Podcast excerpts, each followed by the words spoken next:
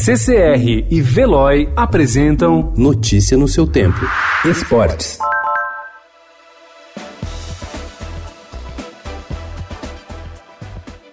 Um ano depois, as marcas da tragédia. Famílias de garotos mortos no ninho do urubu reclamam de descaso do Flamengo enquanto esperam por justiça e pelas indenizações. A tragédia completa um ano amanhã, ainda sem o um apontamento de culpados, com poucos acordos selados entre as famílias das vítimas. Três delas e o pai de Riquelmo aceitaram a proposta do clube. O incêndio foi provocado por um curto-circuito em um aparelho de ar-condicionado. O fogo consumiu o container onde dormiam os garotos da base.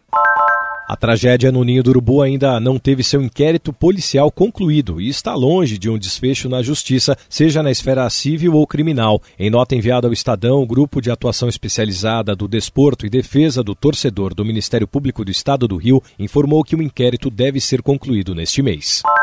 A seleção brasileira feminina de basquete perdeu ontem para o Porto Rico por 91 a 89 na prorrogação na primeira rodada do pré-olímpico de Bourges, na França. Desta forma, o time do técnico Zé Neto ficou longe de conquistar uma vaga para os Jogos Olímpicos de Tóquio. Esta foi apenas a terceira vitória do Porto Rico sobre o Brasil nos últimos 11 anos. O Brasil volta à quadra hoje para enfrentar a França, atual vice-campeã europeia. Tem de vencer para continuar com chance de ir à Olimpíada.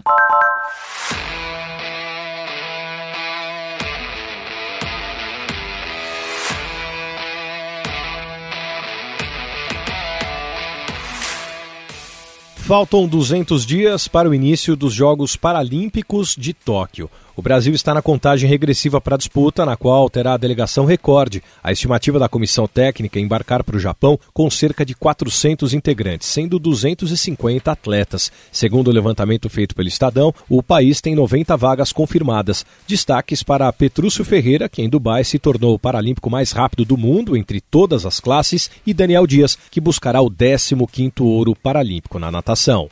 Notícia no seu tempo. Oferecimento CCR e Veloy.